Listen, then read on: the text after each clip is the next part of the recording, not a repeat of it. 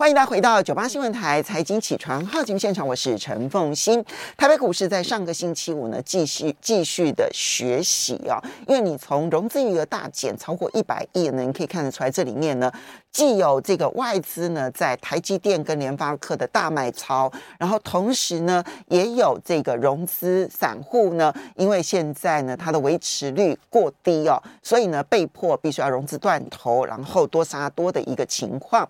它的股市在上个星期五呢，加加权指数是大跌了四百八十二点，收盘指数一万四千三百四十三点，跌幅百分之三点二六，当然是再创今年新低，成交金额反而放大到三。千亿元，而 OTC 的部分呢，也是开平走低，最后收盘的时候大跌了八点零六点，收盘指数是一七三点零三点，跌幅也高达百分之四点四五，成交金额六百九十一亿元。在我们线上的呢是风云投顾资深分析师和金城建大哥，也非常欢迎 YouTube 的朋友们一起来收看直播。好，这个建大哥，上个星期四跟上个星期五，台北股市连续两个交易日跌。下跌的跌点呢，都超过了四百点，就跌幅都超过了两个百分点，这个很少见哈。台北股市跌的这么的重，那么如何的来看待？这个就是基本上来讲，这次是我们不断在节目中跟他提醒哦，提醒说不要融资的原因，因为到最后杀融资都是这个样子，每一次都是呃这个这个伤痕累累哦，那然后每一次都去学习，这每一次都是这样，那我都不太愿意看到这样，所以才会不断的去提醒说。呃，不要用融资。那纵使我的周报上面在这之前就跟大家讲说，我大概就看到一万四千五百点。但是这个盘势来讲呢，杀的实在太快，杀下来的时候呢，呃，这应该叫一则以喜，一则以忧了哈。这第一个，呃，我们先讲好的，好吧？忧的话就是它筹码会净化一下融这个融资维持率。如果到呃礼拜五的融资维持率总全部呢，我们台台股的部分是一三九点零七啊，哈，一三九点零七。然后上一回的时候呢，台股杀到一五一五九的时候，就是去就是去年五月十七号，它那时候还有维持率还有一五二点三一。嗯，那杀到最低的时候，让他了解一下，杀到最低的时候是什么时候呢？就是上次八五二三的时候，杀到一三五点八一。一三五点八，这个八五二三是二零二零年的当时 COVID 刚刚二零年的三月十九号，当时 COVID nineteen 出现的时候，对不对？那个时候后面还有还有这个国安基金进场，嗯，哦，他拿到一百三十五点八一，嗯，然后在这样的一个状况，你就可以看得到，在这之前一百零四年杀到。这个八七二零三的时候是一三五点八八，所以你看到我们的这一个维持率大概杀到这已经差不多，差不多每一次都快极致的位置，快要快要断光光了。就一三六一三五这附近的融资维持率，大概就是一个大盘的低点的可能性对对对对对，大概的部分基本上来讲，以以前的经验哈是这样。那每一次大跌的过程里面，它一定。一定面对融资的断断头以后呢，才会落底，这是一个落底呃讯号里面很很很残忍的数字哈，这是第一个。没错。第二个来到这里的时候，杀到这个地方，当然每一个人都讲说停滞性通膨这一次不一样，但是就筹码的角度上来讲，有的时候筹码也会也会显示出来。那不然你你解释一下大陆股市在涨个什么？嗯。他不是经济比我们差吗？对，对不对？他也是因为筹码，政府在在政策上给予他，他不升息啊，我管你的，我就不升息。对，那他在这样的一个情，他你就以为他们没有通膨吗？他们通膨啊比我们厉害呢。所以在这样的一个情况之下呢，呃，这样我倒觉得会杀过头。那杀过头的时候呢，这也是一个落底信号，因为呃，开始我有我我在周报上大家去看一下，我有把一百一十年跟一百零九年的这几次哈。融资减到百亿以后，它出现了一个状况，我很快的带一下，让你了解一下哈。一百一十年就杀到一五一五九，那五五月十一号减一百二十六亿，五月十二号减一百二十九亿，五月十七号减一百六十二亿，连减一个礼拜，一个礼拜减一个礼拜嘛，那一个礼拜以后就见低点，就连续一天减少一百亿，连续一个礼拜，呃，就。一个礼拜减三次，嗯嗯嗯嗯，哦，减一百多亿，所以总体来讲，简单的讲说，减一百亿呢，就距离那个低点很近了，因为差一个礼拜，那就忍忍嘛，就有的时候是这样。然后它一个月之后，一个月之后涨两千一百点，嗯，哦，当然这一次有升息，不能是完全这样，但是但是这它就反弹了嘛。那一百零九年跌到八五二三的时候呢，它是三月十三号减一百零四亿，嗯，三月十九号减一百一十八亿，是不是都一个礼拜以内见低点，见了八五二三，嗯，八五二三一个月以后也弹两千点，嗯，弹二零七四点。嗯，好，就这样的一个状况，我们把最近的那再远的我就不再讲，讲到一百零四年、一百零七年，那时候的情况也不太一样。那我们就先讲到这样。那如果以这样来讲呢，我倒认为以美股来讲，它还在跌啊，会办会办哈。其实我应该这样讲，嗯，会半要止跌，其实要看台积电。对。因为台，他昨天在礼拜五的时候跌了三个三个东西，第一个跌台积电，台积电跌很重，跌五点五点八一趴。嗯。第二个跌他两大客户，应该跌他三大客户，因为连英特尔都跌嘛，对不对？对。那最主要是两大客户，内维迪亚跌四趴，四点二趴，然后 AMD 跌三点六趴。超维跟跟 NVD。超维跟跟呢？哎，对对，跟跟微达。对啊，对，都跌，他们都才破底。然后再跌一个呢，他们他们认为说未来就不可能再再再盖什么厂了，所以跌应用材料，应用材料也破低，跌五点一趴。然后爱斯摩尔跌，呃，爱斯摩尔跌五点四七趴，爱斯摩尔没有破底。嗯，好，爱斯摩尔我讲一下，它没有破底。好，那在这样的情况下，所以所以汇成半导体最终的止跌其实是全世界汇成半导体止跌看台积电。嗯。哦，我这样结论就是这样，好，止跌就看台积电。所以呢，情况是倒过来的。台湾可能会觉得，因为半导，因为费城半导体跌，所以台股跌。其实呢，从费半的角度来讲，因为台积电跌，所以费半跌。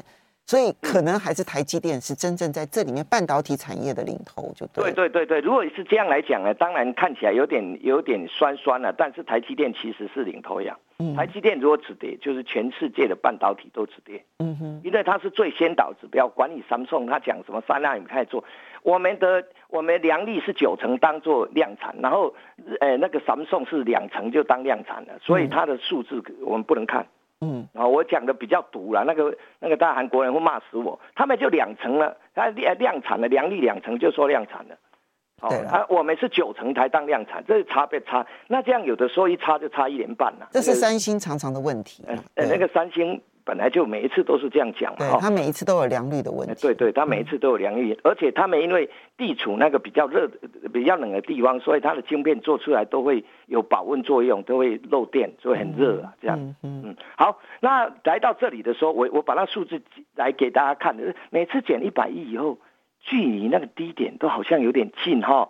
哦，一百一十年跟一百零九年都是这样。那 baby 它可能会再杀个一两天。或或是拉起来拉杀了一两天，我觉得今天搞不好不见得，因为这个礼拜最特别，这个礼拜要除夕，除夕有一除前息有一百五十几家，对，要减一百二十点，对，所以我们我们在礼拜五的时候呢，那个期货是弹了八十五点，那不够它跌，嗯。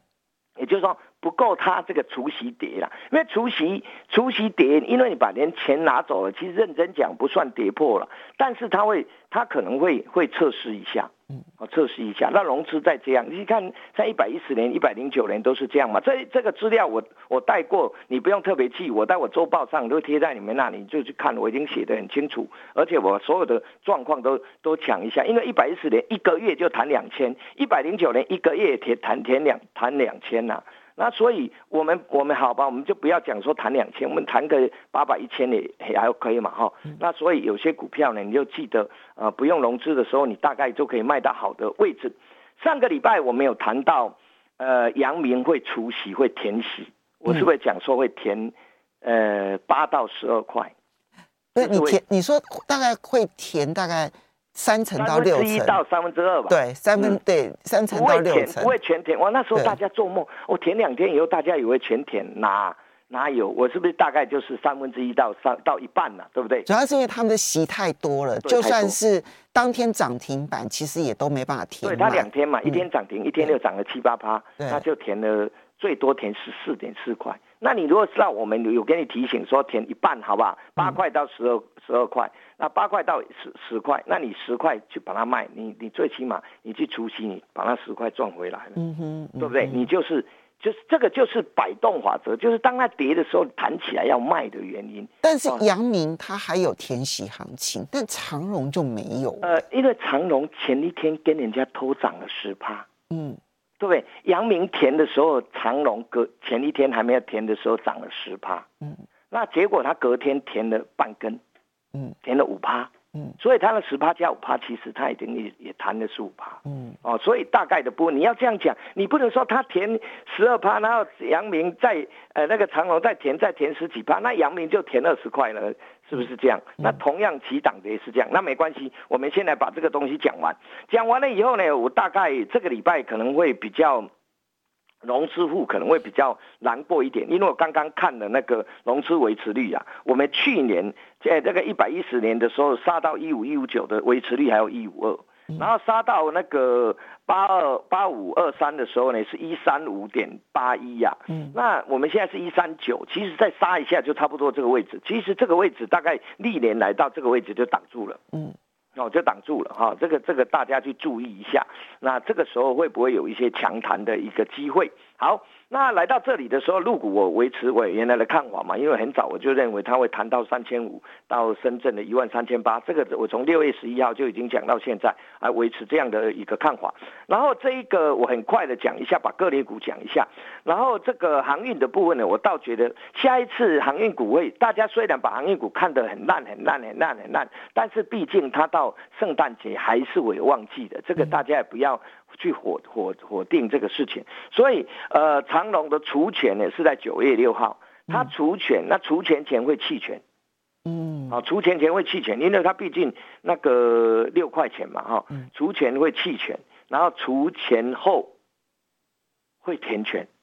所以那要等到九月初了。呃，对对对对对对对对，你就如果在最近最近急杀，你也不用杀了，它大概在这个地方会震荡，它好歹今年跟明年，呃，今年的获利也再怎么怎么砍也砍不了一半嘛，哈，砍不了去年的一半，大概的部分，我倒认为说你这个时候急杀不用杀，那弹起来记得卖，大概的原则就是这样，好。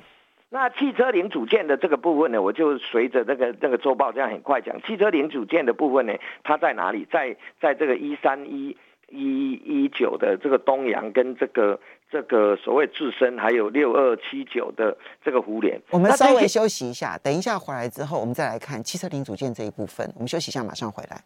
欢迎大家回到九八新闻台财经起床号节目现场，我是陈凤欣。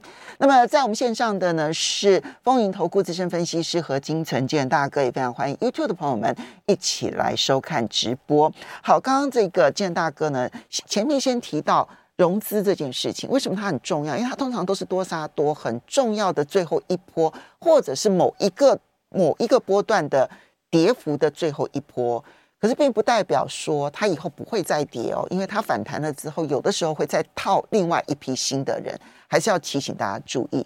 好，这这一波的融资减肥呢，上个礼拜五呢，一口气减肥超过一百亿。事实上呢，过去几天，那么陆陆续续都有减肥四五十亿，甚至于一百亿。那你知道我们融资余额总共差不多两千亿左右，那减肥一百亿就是减掉了百分之五，所以它的幅度其实确实非常的大。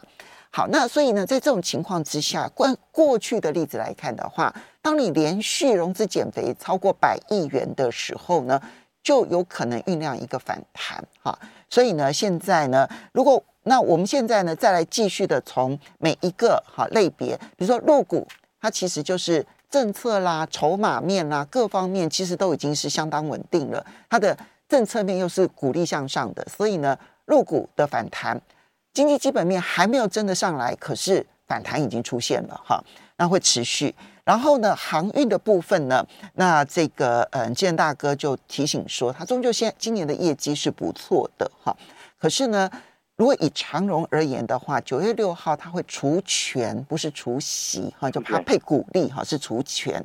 除权其实那个那个那个差价有的时候更多，对不对哈？六成六块嘛。对，所以对，所以嗯。九月六号的除权，它会价格一下子压非常的多，嗯，那时候填部分填权的机会是存在，它是它是会股价会往上，对，因为因为它它股你你就你就他配六六块钱，他还六块钱给你嘛，所以所以你的股价是要除以一点六，所以你股价会就会往上，往上，但是它股本变小，那股本变小的时候，那个时候大概杀的筹码都差不多有净化，而且九月多以后再来就要进入比较他们属于旺季的，所以我倒觉得不是因为股价的关系，我觉得因为筹码跟跟它的时程的关系呢，所以它的业绩应该慢慢有在回温。那接着好，接着再来看的是汽车零组件。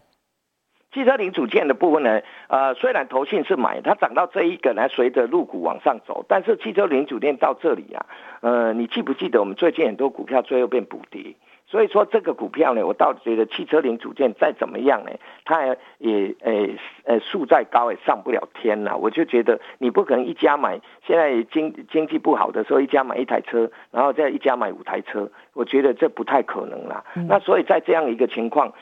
下呢，我倒觉得我的建议啦是高就卖，我不管你投去买啦，我就是觉得要买，我就觉得一家你不可能现在买一台新车，再再过三个月再买三台新车啦，这个就是很实在的问题。也许现在大家眼睛只看到投去买，但是我认为起来就卖，就像今年一月我讲窄板要卖一样，嗯，那个时候窄板正好正夯啊，谁敢讲窄板卖被被打死？那个时候我就讲，我觉得涨太多了哦。那那个时候你看窄板到现在，但是窄板到现在我就不认为你要太再过度杀它了，因为呃大陆涨了，他们 PCB 也涨，他们 PCB 涨的幅度也不小啊。这个是我给大家缓头这个时候来讲。那再来的部分就生计，生计的部分因为这个也生计业，所以投信呢。投信因为持股它必须有七成的限制，所以它有些资金呢就来到生计类股。那生计类股几个指标呢？投资投信买的一个药华药，嗯，一个宝瑞，一个宝林，哦，大概这个部分是是这个宝林的部分呢，因为呃跟中国有连结，所以宝林在礼拜五是没有跌的哦。哦，那这个部分你就稍微去注意一下，它跟中国有连结的比较不会跌。哦，一七六零，它跟中国这个喜盛的这个集团有合作，所以你看它没有跌，它是涨两块。那但是呃，这个宝瑞跟耀华药啊，投信七月一号都是小麦潮，六月份是买一整整个月，七月份小麦潮就要观察一下，最起码你不要去更加在这个地方去乱追。所以你的意思是说，因为已经拉了一个月了，对不对？然后现在七月如果它开始变成获利了结调节的话。那个这个时候再去追，那就更可怕了。对对对对对，好了，你要问我，我就讲个更直接一点。我认为药华要保瑞起来，你先卖一下，卖错了再说。卖之后等大盘好了，你要去买其他有的电子股也会强弹啊，你也可以去做。那宝林因为跟中国有连结，所以会比较好一点。所以宝瑞耀华药跟这个跟呃宝瑞跟耀华药，哎，对，高卖高卖。对不对？然后宝林的话还可以，你也不能追高哦，你可以抱着，因为它它逆势的股票嘛，总是哎，它敢这样逆势，一定有它的利基嘛，哈，这是一个。那再来的部分呢，我讲一下比较低价。以前我们讲过那个共性啊，共性，呃，反正你有你就续报，反正它现在都不断的在往上走，它现在已经变成新贵股的股后了，嗯，那个已经两百多块了，那大概它大概八月份可能会有要证，那你就注意一下就好，你是设停利。我说赚的钱设停利，那有比较低价的有一个呢。我们现在不是疫情疫情呃确诊以后呢，大家除了什么新冠一号啦啊什么呃神药辉瑞的神药以外，大概医生都会开一个药给你，叫做艾克坦。嗯嗯，对，就是化痰药嘛，对，艾克坦。那艾克坦就是剑桥的，剑桥我看一下它股价是多少，它好像很便宜的话，好像是一四，只有三十几块。哦，三十几块，但是他已经拿到了中国的药证，六月份拿的。你知道他申请这个药证申请多久吗？学名药哎，早年，二零一二年开始送，开始进中国市场，二零一五年开始送件，然后二零二二年本来是第三季又拿到药证，结果他提早二月哎六月份就拿到药证了。嗯，哦，那大概化痰药中国的市场大概八十五亿人民币啦。那它只有两个厂，一个是原厂，一个是是一个是另外的副厂，那大概是这样。那它等于是进口药，那这个药证来来讲呢，它应该三十几块的剑桥是可以可以注意，因为它还有一个一家公司是是做那个做那个鼻喷剂的，叫易德哈，那那个有国外基金入股。那它目前来讲呢，大概拥有三百多张，国内算是药证很多了。国内学名药的药证有三百多张，那它这个部分呢，你就你就以停损的价，就以它的这个呃，它它比较强嘛，你就以月线这附近来做承接。那大概在这个地方，那你停损价就设 ten percent，因为它找不到那个停损点哈，那你就设十个 percent，大概的部分是这样。那中国的药证这一块呢，它切进去，我倒觉得对它贡献会蛮多的啦，因为毕竟哦，它五月份因为在台湾疫情的关系，它变历史新高嘛。它就因为艾克谈它的营收就变历史新高。那在中国这一个进去，六月拿证，大概七八月就有代理商，大概差不多因为八月营收就会马上就有贡献了。七月不见得这么快，那八月份应该马上就有营收的贡献。大概的部分是这样。那再来的部分呢？呃，电子股的部分就是在工业电脑，还有还有网通。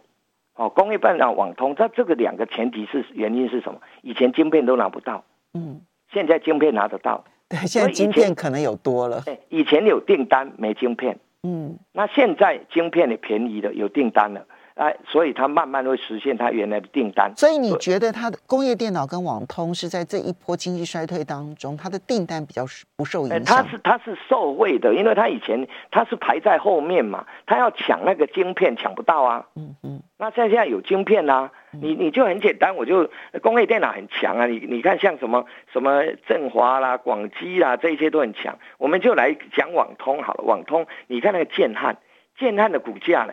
其实在上个礼拜还创了波段高哎、嗯，对啊，它股价二十几块，那这个部分呢，以前业绩也都都很很很很很很很很普通啦，应该认真讲说获利也都不好啦。那现在业绩，哎，我看它业绩营收也都起来，那代表说它其实是订单后面订单的加持，这倒是可以去注意一下下这个部分。再来就是电池嘛，电池今天还有个新闻是，是台塑也要切这电池芯嘛，所以电池这这一定一定是一个大的领域啦。那虽然我们以前讲过，有些股票在这里震荡，那你就过高，记不记得我讲过高卖，然后设停损，停损破了，然后下来再等它主底再买回就好了。嗯，其实，在这一段期间，纪律是最重要的啦。那这这里还是要提醒大家，就不管你手上持股是什么，这样子。破新破前高，破前高先卖一半，对对对对，我们已经讲这讲很久了。然后呢，同时剩下来的一半，你要好好的设停损点、停利点。对，刚开始赚就设停利点，或停利或停损，或停损点。对，就前一前一次的这个大量的低点不要破，不要破。对对对，破了不管他在谁呀，你就卖的再先卖再说。是，嗯，好，那怎么保护好自己呢？其实还是这一段期间最重要的一个功课哈。提醒大家，千万不要融资啊！我希望我的，我至少我的听众、我的观众不要有这样的损失。要非常谢谢今天大哥，也要非常谢谢大家。